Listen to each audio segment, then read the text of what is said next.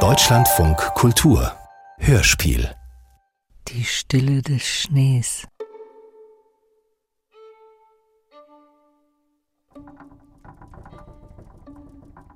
Nach zwölf Jahren des Exils in Deutschland ist der Dichter K. nach Istanbul zurückgekehrt, um am Begräbnis seiner Mutter teilzunehmen. Er reist weiter, nach Kars, in eine türkische Provinzstadt, die einmal zu Russland gehört hat und dann von der Zeit vergessen wurde. Dort will er die Stadtratswahlen beobachten und einen Artikel schreiben über sechs junge Frauen, die Selbstmord begangen haben. Doch insgeheim will er vor allem Ipek wiedersehen, seine Jugendliebe, sie heiraten und überreden, mit ihm nach Frankfurt zu ziehen. Ich bin ein alter Freund von K. und weiß schon, was ihm in Kars begegnen wird, bevor ich weitererzähle. Schnee. Hörspiel in drei Teilen nach dem Roman von Orhan Pamuk. Hörspielbearbeitung und Regie Norbert Schäffer. Zweiter Teil. Ich habe Sie von weitem an Ihrem Mantel erkannt, Kabe. Wie fremd ich in Kars bin. Ich wusste, Sie kommen ins Volkstheater. In dem Moment, in dem ich die Stadt verlasse, Kann ich Sie etwas fragen? werde ich sie vergessen haben. Ein oder zwei wichtige Dinge gehen mir durch den Kopf. Ein oder zwei, Necip? Haben Sie Kadife gesagt, dass ich Sie liebe? Nein. Kadife, Sie sind mit ihr aus dem Teehaus gegangen. könnte ich mich nicht doch in dich verlieben? Statt in deine Schwester Ipek? Haben Sie über mich geredet? Ich habe ihr gesagt, dass du zur Schule für Vorbeter und Prediger gehst. Hat sie nichts gesagt? Nein. Warum lässt mich Allah ständig an Kadife denken? Ich weiß nicht. Ich habe in den letzten sechs Monaten drei Briefe an Kadife geschrieben. Ich möchte, dass du sie ergibst. Und sag ihr, von dem Augenblick an, an dem sie sie liest, werde ich keinerlei Hoffnung mehr mit ihr verbinden. Weißt du, wen ich nach Kadife mit ganzer Leidenschaft lieben werde? Wen? Allah. Was wolltest du noch wissen? Ganz Kars ist neugierig, warum du gekommen bist. Man glaubt, du bist mit einer Geheimmission unseres Staates oder sogar von westlichen Mächten geschickt worden. Sind die Gerüchte wahr? Sind sie nicht. Wozu bist du gekommen? Ich weiß nicht. Du weißt es, aber du kannst es aus Scham nicht sagen. Woran erkennst du das? An deinen Augen. Ich habe noch nie jemanden getroffen, der so traurige Augen hat wie du. Im Augenblick bin ich auch nicht glücklich, aber ich bin jung. Das Unglück gibt mir Kraft. Aber ich wünsche mir, dass ich, wenn ich in dein Alter komme, ein Glück habe, an das ich mich halten kann. Mein Unglück schützt mich gegen das Leben. Mach dir keine Sorgen um mich. Ich glaube, es geht los. Was in jener Nacht auf der Bühne und im Zuschauerraum des Volkstheaters geschah, Sie sind Dichter, Sie schreiben Gedichte. Ist es schwierig zu dichten? habe ich mir Jahre später auf Videobändern aus dem Archiv des Grenz TV angeschaut. Wie finden Sie unser schönes Kars? Sehr schön. Sehr arm, sehr traurig. Sie repräsentieren die türkische Literatur in Deutschland. Ich bin gekommen, weil ich sehr unglücklich war. Hier bin ich glücklicher. Bitte hören Sie zu, ich trage jetzt mein Gedicht vor. Ich habe mir die Bänder mehrfach angeschaut. Es sollten die letzten Bilder sein, die ich von meinem Freund, den ich seit 27 Jahren kannte, zu sehen bekam. Und nun, meine Damen und Herren, kommen wir zum Höhepunkt des Abends, zum Theaterstück Vaterland oder Schleier. Ein 20-minütiges Stück mit einer derart klaren, dramatischen Struktur, dass auch ein Taubstummer alles verstanden hätte. Erste Szene. Eine Frau, gehüllt in einen tiefschwarzen Chador, redet mit sich selbst, denkt nach. Sie ist unglücklich. Zweite Szene. Die Frau zieht ihren Chador aus und erklärt sich für frei. Jetzt ist sie glücklich. Die Republikaner in den vorderen Reihen sind irritiert. Hinter dem Chador taucht kein bebrilltes Bauernmädchen auf, sondern Funda Esser, eine Bauchtänzerin. Sollte das bedeuten, dass nur Nutten den Chador ablegen? Dann wäre dies eine islamistische Botschaft. Dritte Szene. Die Familie der Frau, ihr Verlobter, Männer mit Bart, versuchen die Frau wieder mit dem Chador zu bekleiden. Daraufhin verbrennt die Frau den Chador. Gottlose Feinde der Religion! Atheisten, Ungläubige! Schaut zu! Mein liebes Kind, uns allen hat Ihr kemalistisches Stück sehr gut gefallen. Aber jetzt lass es gut sein. Schauen Sie, alle sind unruhig und das Volk wird außer Rand und Band geraten. Renn doch nackt in dein Europa! Flickerfaser nackt! Vierte Szene. Auf der Bühne erscheinen zwei religiöse Fanatiker mit Vollbart und Käppchen. Sie haben ein Strick und ein Messer in der Hand und wollen Funda Esser bestrafen. Der eine zieht sie an den Haaren, so dass sie auf den Boden fällt, der andere hält seinen Dolch an ihren Hals. In dieser Pose verharren sie 18 Sekunden. Im gleichen Moment erscheint auf der Bühne der Retter. Schweigen Sie, Sunay Saim. ehrenvolle, heilige türkische Nation. Keiner kann dich auf deiner großen und edlen Fahrt aufhalten, zu der du auf dem Wege der Aufklärung aufgebrochen bist. Seid unbesorgt. Reaktionäre, Geschmeiß, Spinnweb verhangene Köpfe können den Lauf der Geschichte nicht aufhalten. Hände, die sich feindlich gegen die Republik, die Freiheit, den Fortschritt recken, werden gebrochen werden. Links und rechts des Vorhangs treten jetzt zwei Soldaten auf. Drei weitere stoßen aus dem Zuschauerraum zu ihnen. Wir haben soeben erfahren, dass der Direktor der Pädagogischen Hochschule im Krankenhaus verstorben ist. Dieser feige Mord wird der letzte Angriff auf die Republik, den Säkularismus die Zukunft der Türkei gewesen sein. Die Leute aus Kars mit ihrer begrenzten Theatererfahrung hatten das Gefühl, dass es sich um eine modische Neuerung westlichen Ursprungs handelte. Keiner bewegt sich. Tod den gottlosen Säkularisten! Tod den ungläubigen Faschisten! Tod! Erst nach der dritten Salve merkten die Zuschauer, dass auf sie geschossen wurde. Halt! Schießt nicht! Die Gewehre sind geladen!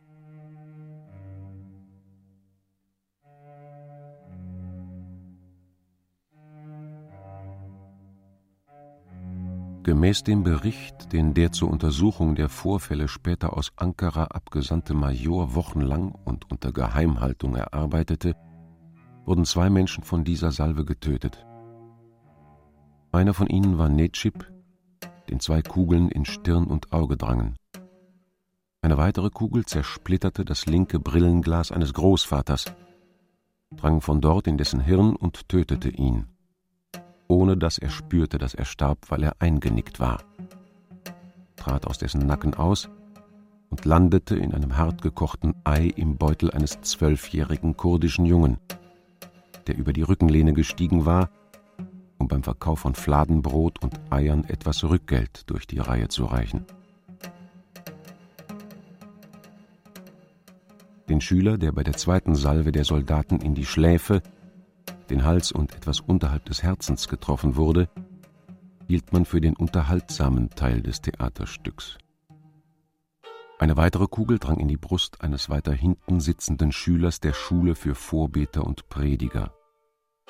Als Problem sollte der Major in seinem Bericht behandeln, dass ein anderer Schüler, der bei der dritten Salve umkam, ein hitziger Islamist, zugleich ein fleißiger Agent der Abteilung Kars des Nationalen Nachrichtendienstes gewesen war.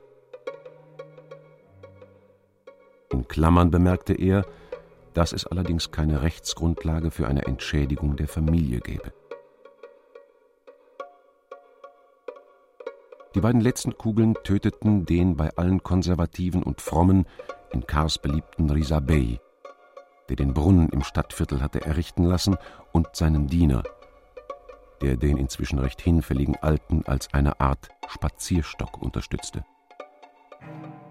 Es ist schwer zu erklären, warum der Großteil des Publikums den Soldaten regungslos zuschaute, als die ihre Gewehre erneut durchluden wo doch diese beiden Schicksalsgefährten mitten im Zuschauerraum laut stöhnend im Todeskampf lagen. Wir in den hinteren Reihen hatten begriffen, dass etwas Schreckliches geschah, sagte mir Jahre später ein Molkereibesitzer, der immer noch nicht erlaubt, seinen Namen zu nennen. Wir schauten deshalb zu, ohne einen Laut von uns zu geben, weil wir Angst hatten, dass das Unglück auch uns erreicht, wenn wir uns bewegen und so Aufmerksamkeit erregen. Heldenhafte Soldaten, ihr habt eure Pflicht getan. Dies ist kein Schauspiel. Dies ist der Beginn einer Revolution. Für unser Vaterland werden wir alles tun. Vertraut der ruhmreichen türkischen Armee. Bis morgen Mittag, 12 Uhr, verhänge ich eine Ausgangssperre über Karlsruhe.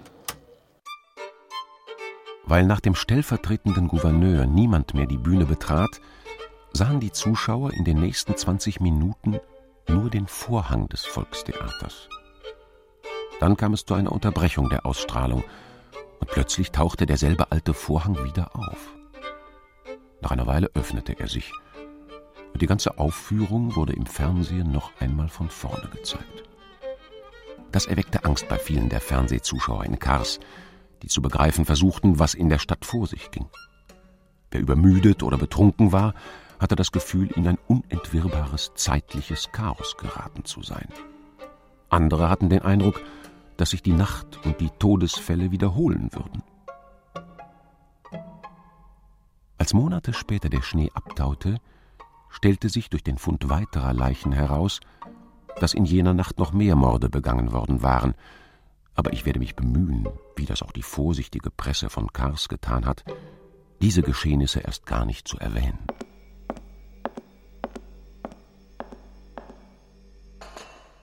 Der Tee? Wie viel K. über die schrecklichen Ereignisse im Theater wusste, ist schwer zu sagen. Und das Brot? Die Schießerei hatte begonnen, bevor er das Gebäude verließ, aber es ist sehr wohl möglich, dass er die Schüsse für einen Teil der Aufführung hielt. Möchten Sie noch Oliven? Du siehst aus wie eine Bedienung, Ipek. Noch etwas Käse? Er tadelte sich, weil er Ipek im Frühstücksraum nicht richtig begrüßt hatte. Es war falsch, dir, einer fremden Frau, einen Heiratsantrag gemacht und dich geküsst zu haben. Na gut, das war schön gewesen. Es war falsch, dass ich mich gestern Abend betrunken und meine Liebe zu dir wie ein gewöhnlicher Türke schamlos allen gezeigt habe. Wenn du jetzt an meinen Tisch kommst, weiß ich nicht, was ich zu dir sagen soll, also bedien bitte bis ans Ende deiner Tage am Nebentisch. Hast du gut geschlafen? Der Schnee scheint gar nicht mehr aufhören zu wollen. Ich sehe es in deinen Augen, Ipek. Soeben hast du sie gesehen. Meine dunkle Seite.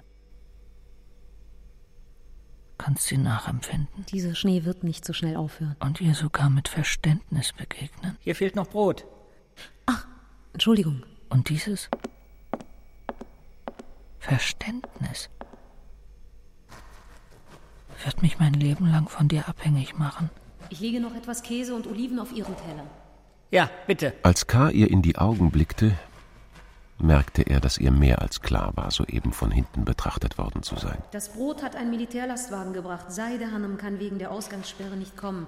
Deshalb kümmere ich mich um die Küche. Er erschrak bei dem Gedanken, dass Ipek sich in Beziehungen zwischen Männern und Frauen sehr gut auskannte. In dieser schwierigen Diplomatie, die er nie beherrscht hatte. Brot, Oliven, Käse. Sie haben das Studentenheim, die Schule für Vorbeter und Prediger und die Parteilokale gestürmt. Deine Augen. Es soll Tote gegeben haben. Deine Hände. Sie haben Hunderte verhaftet. Die Haut deines wunderschönen langen Halses. Aber heute Morgen wieder freigelassen. Werde ich dich lieben können, Ipek? Die Art, in der Ipek sprach, ihr Ton, der Zeiten politischer Unterdrückung eigen ist, erinnerte K. an die Mensa seiner Universität vor 20 Jahren, an die Geschichten von Folter und Entrechtung, die alle immer flüsternd erzählt wurden, an die Wut, die Trauer und den seltsamen Stolz, mit dem davon gesprochen worden war. Damals wollte er aus einem Schuldgefühl und einer dunklen Hoffnungslosigkeit heraus immer am liebsten vergessen, dass er in der Türkei lebte, wollte nach Hause und Bücher lesen. Sie haben Fahrzeuge in die kurdischen Dörfer geschickt. In Frankfurt. Werden wir die Kaiserstraße entlang gehen. Sie wollen die Väter abholen? Und abends nach dem Kino nach Hause zurückkehren. Damit sie die Leichen ihrer Söhne identifizieren. Andererseits schneidest du das Brot in dicke Scheiben, wie man das bei armen Leuten tut. Aber die Wagen sind alle stecken geblieben. Und schichtest sie auf zu Pyramiden, wie das in Garküchen üblich ist. Bitte rede jetzt von etwas anderem. Gestern war ich sehr glücklich, weißt du. Und ich konnte zum ersten Mal seit Jahren. Aber jetzt kann ich diese Geschichten nicht aushalten. Dein Gedicht war wirklich sehr schön. Hilfst du mir, bevor mich das Unglück ganz und gar erfasst? Wie soll ich das tun? Ich gehe auf mein Zimmer, komm etwas später und halte meinen Kopf zwischen deinen Händen. Nur ein bisschen. Und nicht mehr.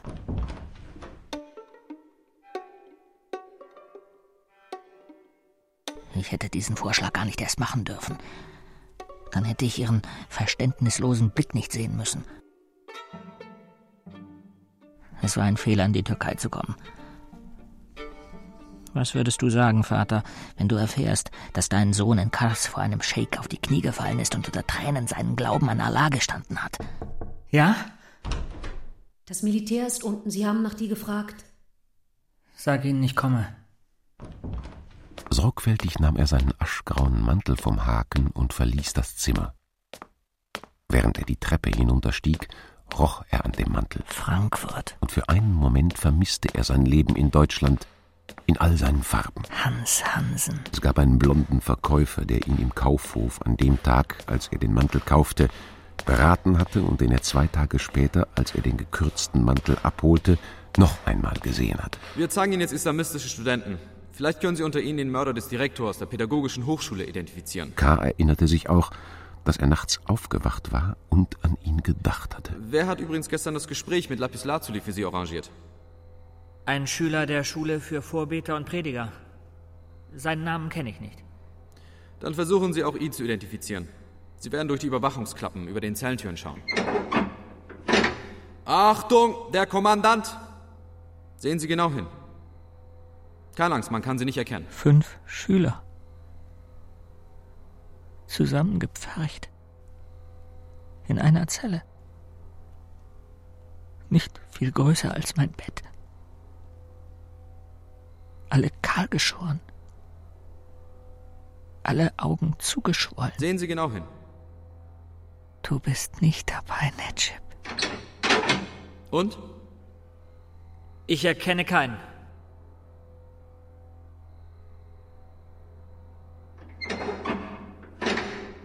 Und? Ich erkenne keinen.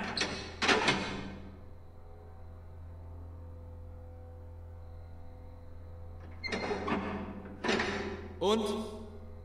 Ich erkenne keinen. Vielleicht ist der Mörder unter denen, die in der tierärztlichen Fakultät inhaftiert sind. Kommen Sie.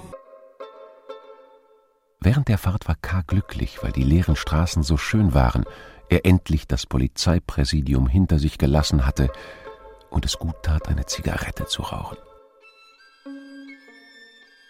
Ein Teil seines Verstandes sagte ihm, dass er sich insgeheim freute, dass es einen Putsch der Militärs gegeben hatte und das Land nicht den Islamisten überlassen wurde. Deshalb schwor er sich, um sein Gewissen zu erleichtern, nicht mit der Polizei und der Armee zusammenzuarbeiten. Traumgassen. Gleich darauf fiel ihm ein neues Gedicht ein.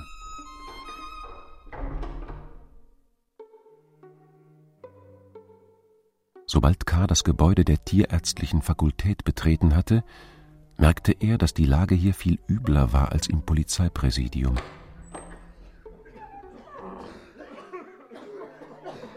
Und? Nachdem er den ersten Vorlesungssaal betreten und den Zustand der Verdächtigen dort einige Sekunden betrachtet hatte, dachte K. zunächst, wie kurz doch die Reise des Menschen auf dieser Welt sei. Als er diese Verdächtigen nach ihrer Vernehmung sah, belebten sich vor seinem inneren Auge wie in einem Traum Wunschvorstellungen, die sich auf andere Zeiten, ferne Kulturen und nie besuchte Länder bezogen. In seinem Heft sollte K. diesen Raum den gelben Raum nennen.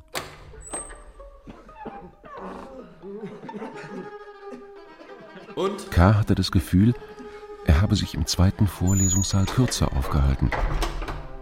Hier hatte er einigen Leuten in die Augen geschaut, sich erinnert, sie gestern gesehen zu haben, und dann seine Augen schuldbewusst weiterwandern lassen. Er spürte, dass sie sich jetzt in einem sehr entfernten Traumland aufhielten.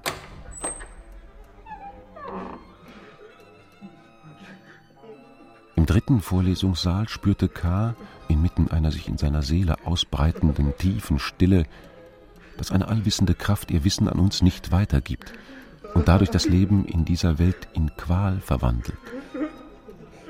Es gelang ihm, in diesem Raum niemanden in die Augen zu blicken.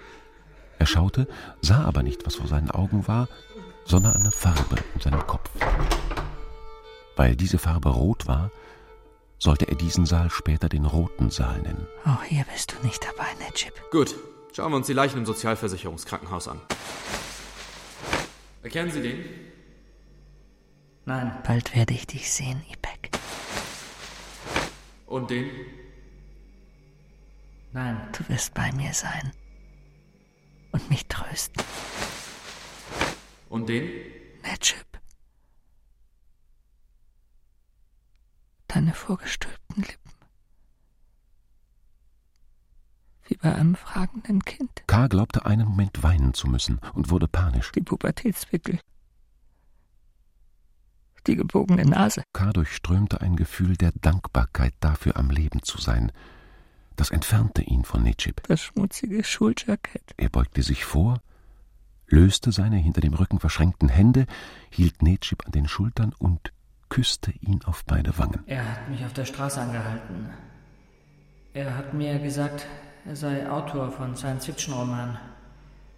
Später hat er mich zu Lapislazuli gebracht. Und warum haben Sie ihn geküsst? Dieser Junge hatte ein reines Herz. Komm zu mir, mein Freund. Der dunkle Ader der Schwermut erhebt auch in mir jeden Tag seine Schwingen. Aber ich überlasse mich ihm nicht. Widerstehe auch du. Alles wird gut. Im Schneelicht, das durch die großen Fenster in den Raum fiel, der mit seiner hohen Decke, dem Stuckdekor und dem riesigen Ofen ganz offenbar bessere Zeiten gesehen hatte. Ich brauche einen Arzt! Erkannte K. an den Männern mit den Funkgeräten, den massigen Leibwächtern, die ihn pausenlos im Auge behielten, und den Karten, Waffen, Schreibmaschinen und Aktenordnern, Was? dass hier die Revolution ihr Hauptquartier und Tsunai sein erhebliche Macht hatte. Er soll meinen Blutdruck messen. Alle Männer dieses Landes sind von Schwermut gelähmt. Tag aus Tag ein sitzen sie in Teehäusern und tun gar nichts. Was? Im Viertel am Wassertor? Kurden? Seid nicht brutal. Aber lasst sie spüren, dass die Revolution und der Staat stark sind. K. erinnerte sich, dass Sunai denselben Satz Mitte der 70er Jahre in einem historischen Stück gesprochen hatte. Das war Oberst Osman Nuri Cholak. Seit gut 30 Jahren bin ich mit ihm befreundet. Er hat sich sehr gefreut, mich zu sehen, als ich wie du vorgestern Abend in Kars angekommen bin. Er hatte schon ein bisschen getrunken und sich gleich entschuldigt. Er musste am nächsten Morgen früh aufstehen, weil in der Nacht darauf die Befehlsgewalt über Kars in seinen Händen lag. Ich habe sofort begriffen. Das war sie. Die Chance meines Lebens. Und ihm sofort einen weiteren doppelten Raki bestellt. Den Untersuchungen des nach den Geschehnissen aus Ankara entsandten Majors zufolge hatte Oberst Osman Nuri Cholak den seltsamen Gedanken eines Militärputsches bloß für einen Scherz, einen Zeitvertreib am Raki-Tisch gehalten. Er hatte sogar gewitzelt, mit zwei Panzern könne man die Angelegenheit erledigen. Danach hatte Sunai darauf bestanden, und Oberst Osman Nuri Cholak war in die Sache eingestiegen, um seine Ehre als Mann nicht zu beflecken.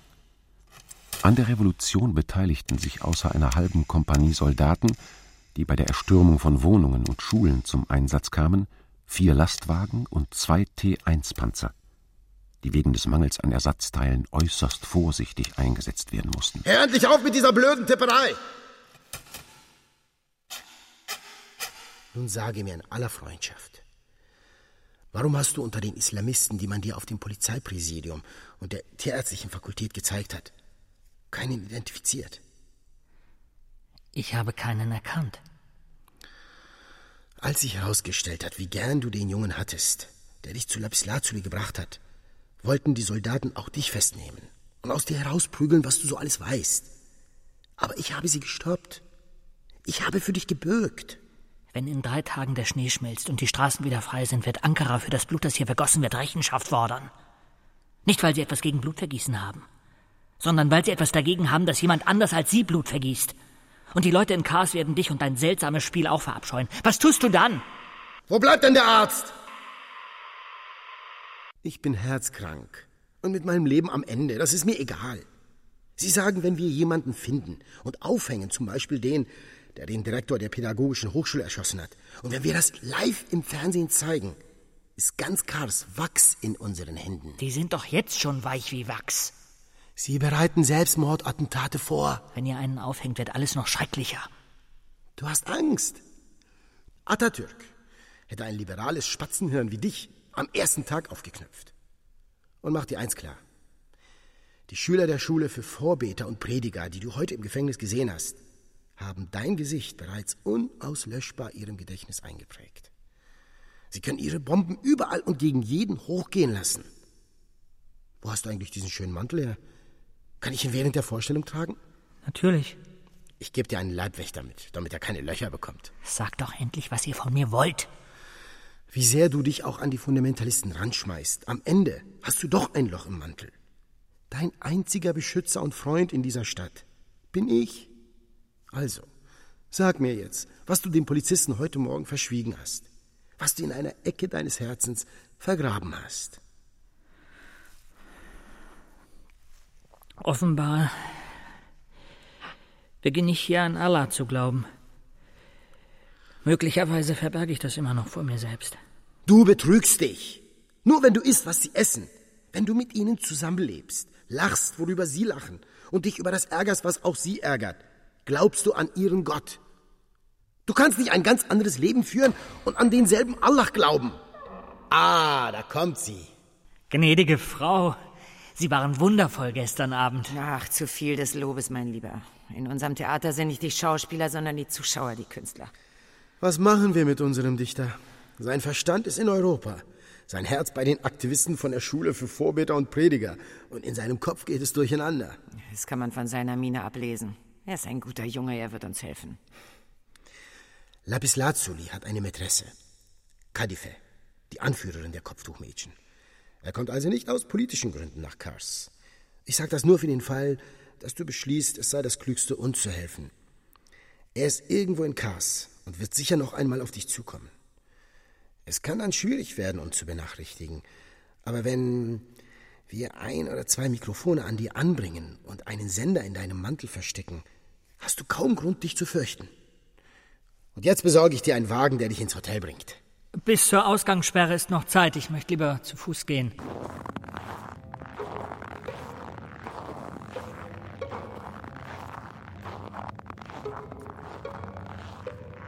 Folgen Sie mir, um etwas herauszukriegen oder um mich zu schützen? Wirklich, mein Herr, ganz wie Sie das auffassen wollen. K. fürchtete sich kein bisschen vor dem Spitzel. Er wusste, sie würden ihm einen unsichtbaren Spitzel hinterher schicken, wenn sie ihn wirklich observieren wollten. Der sichtbare Spitzel diente in so einem Fall dazu, den Unsichtbaren zu verbergen. Deswegen war K. beunruhigt, als er zwischendurch den Spitzel aus den Augen verlor und begann nach ihm zu suchen. Die Apfelsinen waren so billig, ich habe ihnen nicht widerstehen können. Danke fürs Warten. Sie haben guten Willen bewiesen und sich nicht versteckt. Keine Ursache.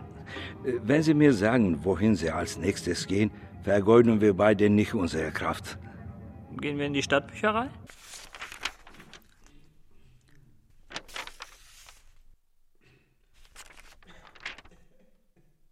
Schnee, feste Form des Wassers, die dieses beim Fallen, Schweben oder Aufsteigen in der Atmosphäre annimmt.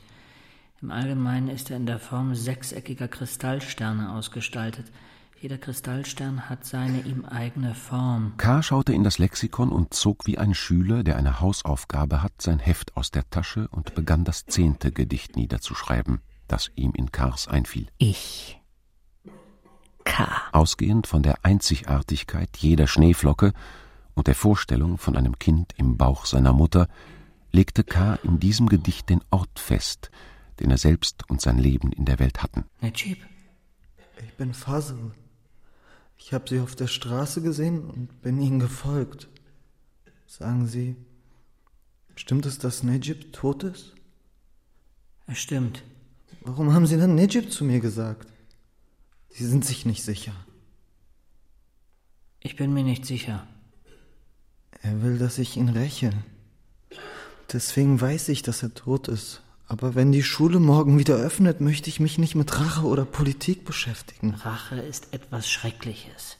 Haben Sie Kadife die Briefe gegeben, die er an Sie geschrieben hat? Habe ich. Wenn Nejib tot ist, an wem muss ich mich dann rächen? Sie wissen es. Geben Sie mir Ihren Ausweis. Mein Schülerausweis ist am Ausleihtisch. Safed Bey.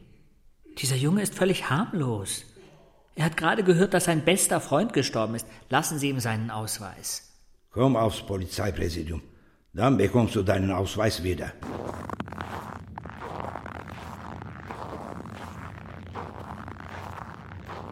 Ich muss dringend mit Ihnen sprechen.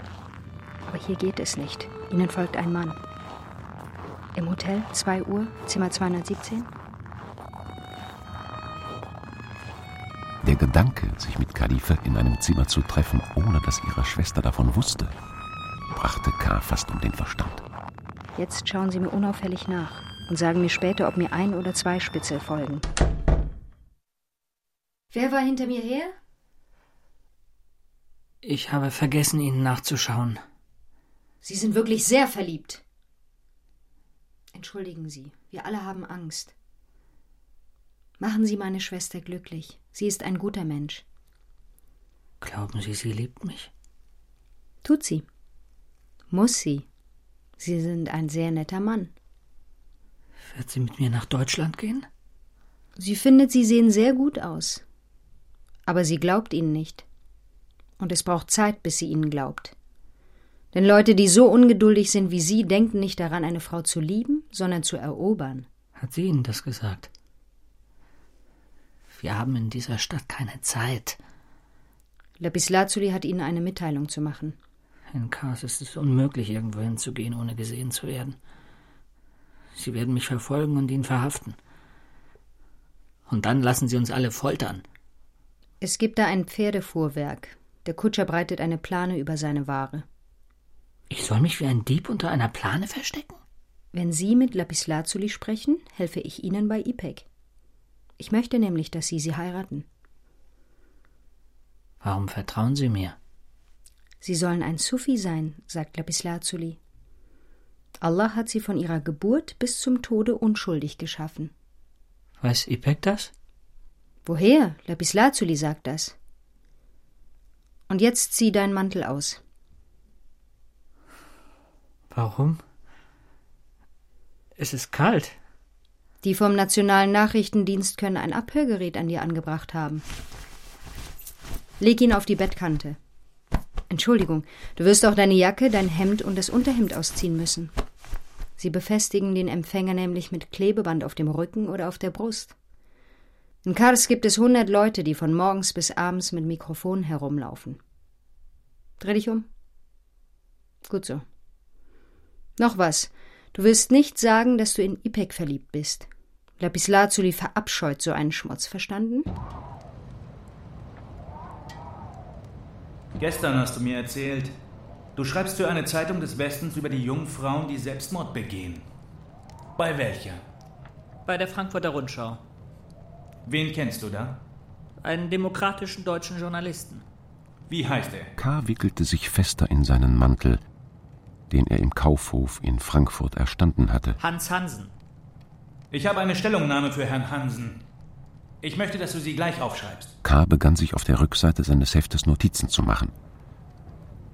Lapislazuli diktierte, seit dem Putsch im Theater seien mindestens 80 Menschen umgebracht, die korrekte Zahl war einschließlich der im Theater erschossenen 17, neun, richtig vier, Häuser in Armenvierteln von Panzern niedergewalzt, der Bürgermeister und der Direktor der Pädagogischen Hochschule von der Regierung erschossen worden, um die Bedingungen für den Militärputsch herzustellen. Der Grund, warum wir hier Allah so sehr verehren, ist nicht, wie die Menschen im Westen glauben, dass wir so arm sind, sondern dass wir mehr als andere wissen wollen, was wir in dieser Welt zu suchen haben und wie es in der anderen Welt zugehen wird. Wird der Westen sich gegen diesen antidemokratischen Militärputsch in Kars erheben? Dem Rest der Welt, der nicht zum Westen gehört, möchte ich zurufen, Brüder, ihr seid nicht allein. Wird Ihr Freund diese Nachricht veröffentlichen? Es ist nicht freundlich, immer nur vom Westen zu reden, als sei das eine Person mit einer Meinung. Es gibt einen Westen mit einer Meinung. Die andere Meinung vertreten wir. Dennoch, die Menschen im Westen leben nicht so. Jeder, auch der kleinste Ladenbesitzer, brüstet sich damit, seine eigene Meinung zu haben. Deswegen appellieren wir an das Gewissen der Menschen dort wirkungsvoller, wenn wir die westlichen Demokratien statt der Westen sagen. Gut. Tun Sie, wie Sie es für richtig halten. Mit dem Aufruf am Ende ist das Ganze eher ein interessanter Appell als eine Nachricht. Vielleicht setzen Sie Ihren Namen darunter?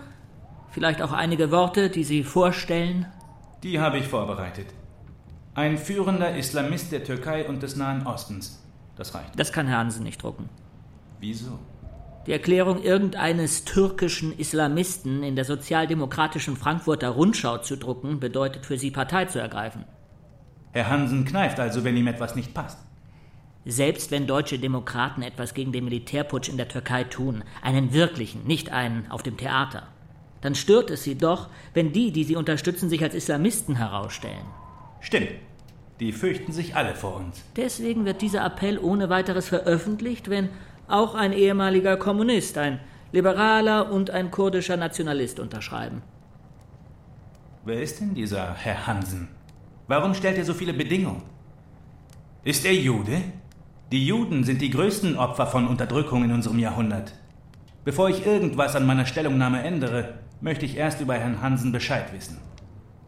Wie hast du ihn kennengelernt? Ein türkischer Freund hat mir gesagt, dass in der Frankfurter Rundschau eine Reportage über die Türkei erscheinen soll und der Autor mit jemandem reden will, der sich mit diesen Dingen auskennt. Was für Dinge? Lass mich raten. Folter, Unterdrückung, die Lage in den Gefängnissen und ähnliches, was uns herabwürdigt. Mich hat Herr Hansen etwas zur Europäischen Union und zur Türkei gefragt. Ich habe seine Fragen beantwortet. Eine Woche später hat er mich zu sich nach Hause zum Essen eingeladen. Einfach so? Ja. Sehr verdächtig. Was hast du in seinem Haus gesehen? Hat er dir seine Frau vorgestellt? Herr Hansen hat eine nette, glückliche Familie. Sie haben mich sehr freundlich behandelt. Wir haben Brathuhn mit Kartoffeln gegessen. Seine Frau hatte die Kartoffeln erst gekocht und dann im Ofen gebacken. Wie war seine Frau? Blond und schön wie Herr Hansen. Hing ein Kreuz an der Wand? Ich erinnere mich nicht. Da ist eines, du hast bloß nicht aufgepasst. Worüber habt ihr gesprochen? Über Lyrik. Ich habe gar nicht bemerkt, wie die Zeit verging. Hatten sie Mitleid mit dir? Waren sie deswegen freundlich zu dir, weil du ein hilfloser, armer, einsamer politischer Asylant bist und weil gelangweilte deutsche Jugendliche, wenn sie besoffen sind, Türken wie dich anzünden? Vielleicht haben sie mich aus Rücksicht nicht spüren lassen, dass sie Mitleid mit mir haben.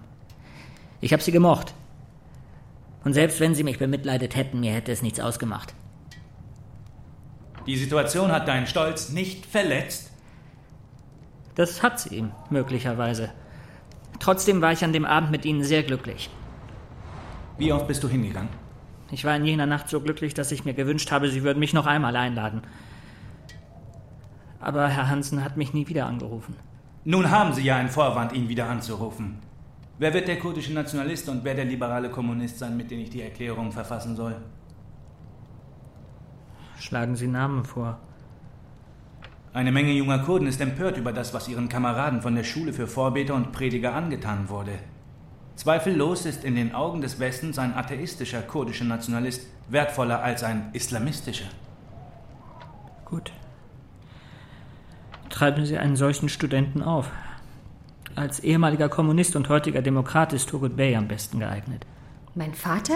Wie alle ehemaligen Kommunisten ist Turgut Bey natürlich kein Demokrat. Ganz sicher hat er den Militärputsch begrüßt, weil er die Islamisten in Furcht und Schrecken versetzt hat. Er tut aber so, als sei er dagegen, um seinen Ruf als Linker nicht zu beschmutzen. Mein Vater ist kein Hochstapler. Wie alle diese Atheistendarsteller, diese in Europa vernarrten linken Intellektuellen, ist auch dein Vater bloß ein Hochstapler, der das Volk verabscheut. Was? Außerdem verschließt dein Vater seine Augen davor, dass deine jüngere Tochter die heimliche Geliebte eines radikalen Islamisten ist. Nimm zurück, was du gesagt hast. Ich nehme es zurück. Als Beweis bin ich bereit, zusammen mit deinem Vater die Erklärung zu unterschreiben. Ich hätte gerne ein ganz normales Leben. Das bürgerliche Leben hast du zurückgewiesen. Das macht dich zu einem besonderen Menschen. Ich möchte nicht besonders sein. Ich möchte sein wie alle. Wenn es den Putsch nicht gegeben hätte, hätte ich vielleicht meinen Kopf entblößt und wäre wie alle geworden.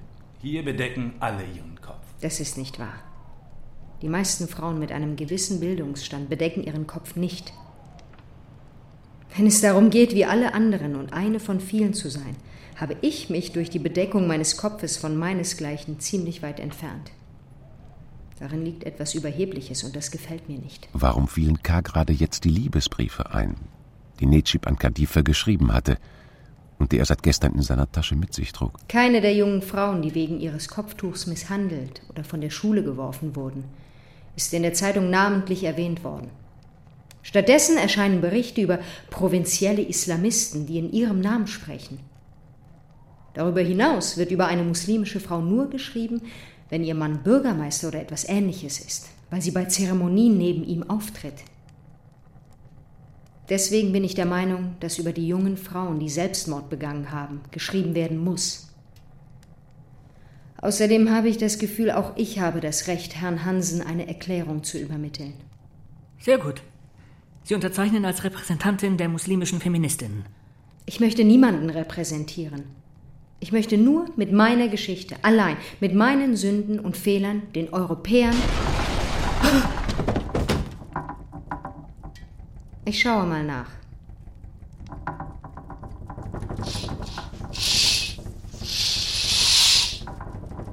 Ihr könnt wieder aufstehen. Der Kutscher ist fort. Es ist gefährlich, wenn er hier bleibt. Nimm die Tür an der Seite des Hofs. Ich mag ja ein bisschen paranoid sein. Aber das heißt nicht, dass du kein Spion für den Westen bist. Dass du nicht weißt, dass du ein Spion bist und nicht beabsichtigst, einer zu sein, ändert daran gar nichts. Du bist der Fremde unter uns.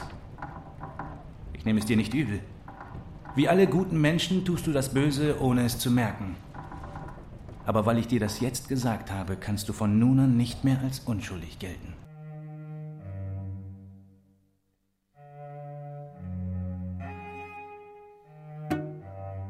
K. verließ das Haus und ging, ohne von jemandem gesehen zu werden, in das Geschäftsviertel. Ich brauche Fotokopien. Von allen Seiten. Er ging in den Laden für Strümpfe, Schreibwaren und Kassetten und gab dem Jungen hinter dem Tresen Seite für Seite die Briefe, die Necip an Kadife geschrieben hatte. Dafür war es nötig gewesen, die Umschläge zu öffnen. Danach legte er die Originalseiten in Umschläge von der gleichen, blassen, billigen Sorte und schrieb, Necips Handschrift nachahmend, Kadife Hildis drauf. Dann ging er auf sein Zimmer und verstaute die Fotokopien von Necips Briefen tief in seiner Reisetasche. Kadife, wo bleibst du denn? Ach, Sie sind es. Kommen Sie herein. Setzen Sie sich. K. sah wieder mit Staunen, dass Ipek noch schöner war, als er sie in Erinnerung hatte. Ich sitze hier jeden Nachmittag um vier mit meinen Töchtern und schaue mir diese Serie an. In der ersten Werbepause brachte K. das Gespräch rasch und selbstsicher auf die gemeinsame Erklärung. Es gelang ihm in kurzer Zeit, Turgut Beys Interesse zu wecken. Wo bleibt bloß Kadife? K. bemühte sich zu erklären, dass es in Kars ein bisschen mehr Demokratie geben würde, wenn Turgut Bey unterschriebe. Wie hoch ist die Auflage der Frankfurter Rundschau? Er war nervös und fürchtete, es könnte ihm vielleicht nicht gelingen, Turgut Bey zu überzeugen, das Hotel Schneepalast zu verlassen und somit endlich Ipek ganz für sich allein haben zu können. Kadife, wo bist du so lange gewesen? Ich war bei Handa, Papa. Wir wollten uns die Serie zu Ende anschauen. Bitte legen Sie weiter da, was Sie denken. Er fühlte auch die schwindelerregende Freiheit in sich, Dinge zu sagen, ohne daran zu glauben. Während er zugunsten der Demokratie und der Menschenrechte Dinge vor sich hin leierte, die jeder kannte, erblickte er in Ipeks Augen ein Licht, das zeigte, dass sie ihm überhaupt nichts abnahm. Aber es war kein missbilligendes Licht, im Gegenteil. Es besagte, ich weiß, du sagst all diese Lügen, weil du mich willst. Sie haben recht. Wo soll das Treffen stattfinden? Im Hotel Asien. Papa, Sie brauchen wirklich nicht zu gehen. Sie haben schon genug für andere gelitten. Ich gehe mit Ihnen, Papa. Gut. Machen wir uns fertig. Ich erwarte dich auf meinem Zimmer. Liebst du mich? Sehr. Bestimmt? Ganz bestimmt. Geh auf dein Zimmer. Wenn die beiden gegangen sind, komme ich. Wo bleibt sie denn? Aus dem Fenster, dessen Ränder mit Eis beschlagen waren, sah man die matten Lichter von Cars. Wahrscheinlich betupft sie sich gerade ganz gemächlich mit Parfum oder legt Make-up auf. Das ins Orange spielende Licht aus dem Inneren der Wohnungen. Der Pferdewagen ist längst abgefahren.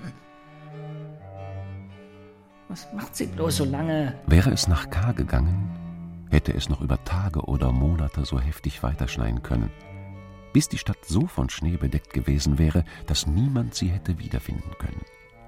Und K. Was für ein Fehler war es, hierher zu kommen. Auf diesem Bett, auf dem er sich ausgestreckt hatte, würde einschlafen. Jetzt fällt mir nicht mal mehr ein Gedicht ein. Um mit seiner Mutter eines sonnigen Morgens in seiner eigenen Kindheit aufzuwachen. Ja. Wo warst du denn?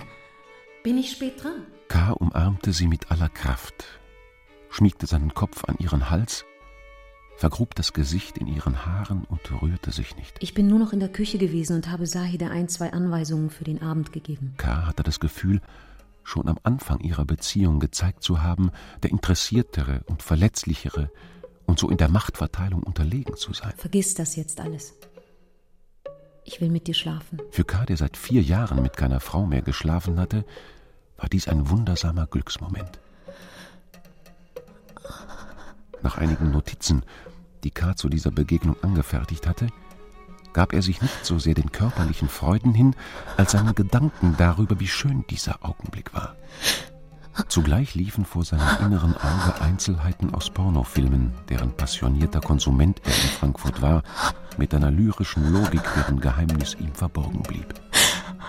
Er hatte das Gefühl, dass die intensive Erregung, die er verspürte, nicht von Ipek ausgelöst wurde, sondern von einer Frau in seiner Vorstellung, sowie von dem Wunder, dass diese Frau hier mit ihm im Bett war. Erst als er Ipek mit einer etwas groben und ungeschickten Wildheit auszog, wurde er ihrer selbst gewahr. Er betrachtete sie im einfallenden Schneelicht und fürchtete sich plötzlich vor ihren leuchtenden Augen. Sie waren sehr selbstsicher, diese Augen und K. hatte Angst davor zu erfahren, dass Ipek nicht hinreichend verletzlich war.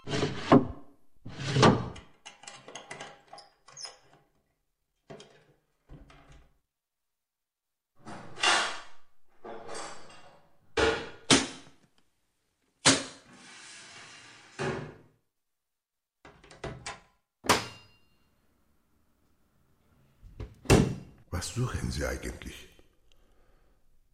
Ein grünes Heft. Die kleine Frankfurter Wohnung, in der K. die letzten acht Jahre seines Lebens verbrachte, habe ich vier Jahre nach seiner Rückkehr aus Kars und 42 Tage nach seinem Tod besucht. Vielleicht in seiner Reisetasche. Er hatte sie bei sich, als er erschossen wurde. Es war ein windiger Tag im Februar, mit Schneeregen. Und Frankfurt kam mir noch abstoßender vor, als auf den Postkarten, die K. mir seit 16 Jahren geschickt hatte. Wieder nichts. Ohambe, Ihr Freund Kabe war ein einsamer Mann. In Frankfurt hat niemand genau gewusst, was er tat. Aber Sie, Tagut Bey, haben ihn hier in Frankfurt am besten gekannt. Versprechen Sie mir alles zu erzählen, was Sie wissen. Hier, genau hier hat man seine Leiche gefunden. Mit leeren Augen schaute ich auf den nassen Bürgersteig. Ist nach einigen Minuten gestorben. Qualvoll noch bevor der Krankenwagen eintraf. Ich hob meinen Kopf, schaute auf das, was er gesehen hatte, als er starb. Zwischen Dönerbuden, Reisebüros, Friseuren und Kneipen Straßenlaternen und Stromleitungen war ein schmales Stück Himmel zu sehen. Er ist gegen Mitternacht erschossen worden. Eine halbe Stunde vorher war er aus Hamburg gekommen. Er hatte dort seine Gedichte gelesen. Er hat den Bahnhof verlassen und ist hierher, in den Münchener. Wahrscheinlich wollte er bei Güsel Antalya Mandarinen kaufen. Das ist der einzige Gemüseladen in Frankfurt, der bis Mitternacht offen hat. Sie haben niemanden gefunden, der den Mörder gesehen hat. Die erste Kugel ist von hinten in seinen Kopf eingedrungen und durch sein linkes Auge ausgetreten. Die beiden anderen Kugeln haben Adern in der Nähe seines Herzens und der Lunge zerfetzt. Da er von hinten erschossen wurde, vermuten sie, dass der Mörder ihm gefolgt ist. Vielleicht schon von Hamburg aus. Das Heft. Das grüne Heft. In den letzten Briefen aus Frankfurt hat er mir K. voller Freude geschrieben, dass er nach vierjähriger Arbeit einen neuen Gedichtband abgeschlossen hatte. Der Titel des Buches war Schnee. Den größten Teil hatte er in Kars, in ein grünes Heft geschrieben. Nach seiner Rückkehr aus Kars hatte er das Gefühl, das Buch besitze eine tiefe und geheime Ordnung, die er selbst nicht kenne. Er hatte dann die nächsten vier Jahre damit zugebracht, die Leerstellen des Buches zu füllen. Ich konnte nicht glauben, dass dieses grüne Heft verloren gegangen war. Liebesbriefe, etwa 40, alle an Ipek gerichtet. Kein einziger abgeschickt. Liebling, ich habe lange darüber nachgedacht, ob ich dir das schreiben sollte oder nicht. Liebling, ich habe lange darüber nachgedacht, ob ich dir das schreiben sollte oder nicht.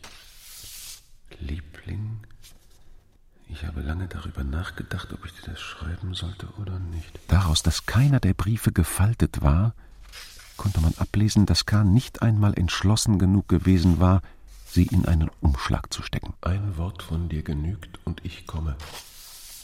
Leider hast du meinen Brief falsch verstanden. Warum tat K. in diesen Briefen, von denen er wusste, dass er sie nie abschicken würde, so, als antwortete er auf einen Brief von Ipek? Jetzt erfüllt es mich wieder, dieses unerträgliche Gefühl von Verlust und Verlassensein. Und das macht mich überall bluten. Manchmal glaube ich, was mir mangelt, bist nicht nur du, sondern die ganze Welt.